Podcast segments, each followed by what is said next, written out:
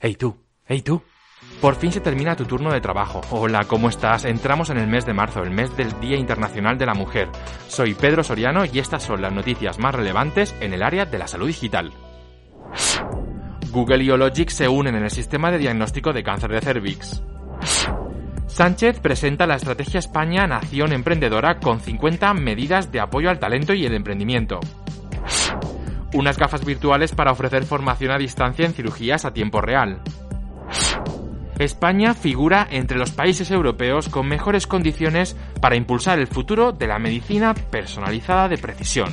Este es el podcast de FNN con Pedro Soriano. ¡Comenzamos! Google y Ologic se unen en un sistema de diagnóstico de cáncer de cervix. El objetivo de la colaboración es obtener aún más información procesable de las muestras citológicas gracias a su experiencia en aprendizaje automático, lo que facilitará el diagnóstico de los profesionales sanitarios. Si no lo sabéis, el cáncer de cervix es la décima causa de muerte en mujeres en España, según la Sociedad Española de Oncología.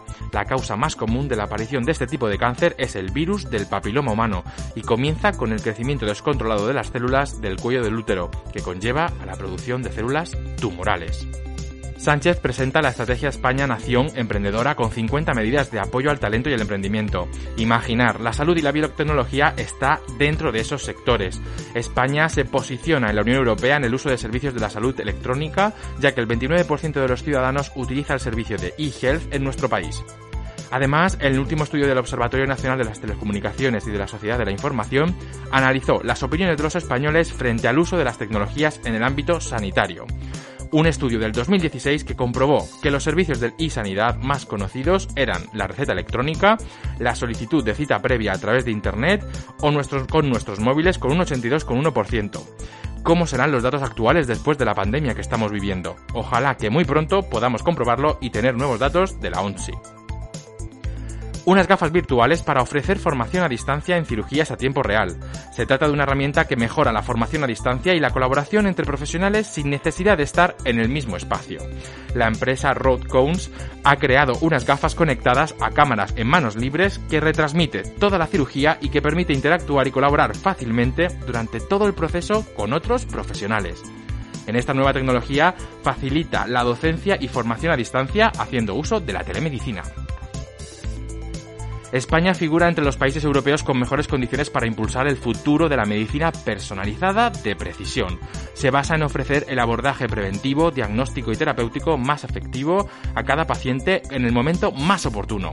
Según se desprende en el índice de medicina personalizada desarrollado por especialistas en el marco de la iniciativa Future Profine Healthcare Europe, impulsada por la compañía farmacéutica Roche. ¿Te imaginas predecir problemas cardiovasculares haciendo el uso de la inteligencia artificial?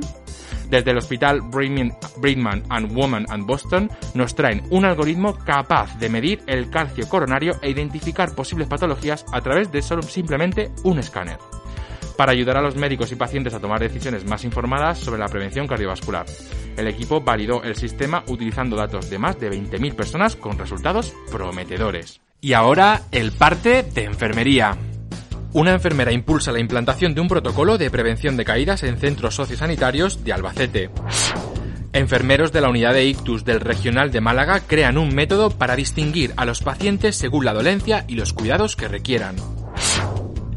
El pasado mes de febrero se celebró la reunión del Foro de las Profesiones Sanitarias con la ministra de Sanidad, Carolina Darias, y se ha comprometido a acabar con la precariedad laboral que vienen sufriendo los profesionales sanitarios y a poner en marcha los mecanismos necesarios para aumentar los ratios de enfermeras por paciente, para igualarlos al resto de países europeos de nuestro entorno.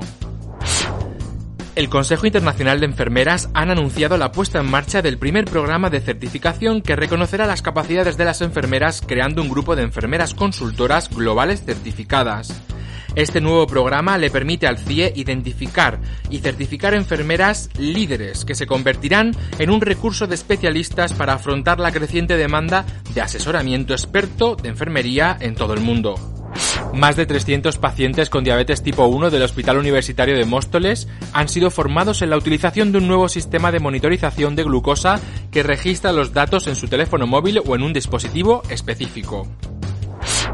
El Colegio de Enfermería de Granada ha presentado su primer Premio Nacional de Cortometrajes Enfermería en Corto, una convocatoria que se suma a los certámenes de fotografía y relato y que pretende sostener un festival de cortos dedicado a obras realizadas por profesionales y estudiantes del grado de enfermería. El Colegio Oficial de Enfermería de Madrid ya cuenta con 107 enfermeras jubiladas dispuestas a vacunar contra la COVID-19. Y esto es todo por hoy. Esperamos que hayas tenido un turno magnífico y recuerda el podcast del relevo con las noticias más destacadas de la salud digital y de las enfermeras. Nos vemos muy pronto aquí en el podcast del relevo de FNN con Pedro Soriano. Hasta pronto.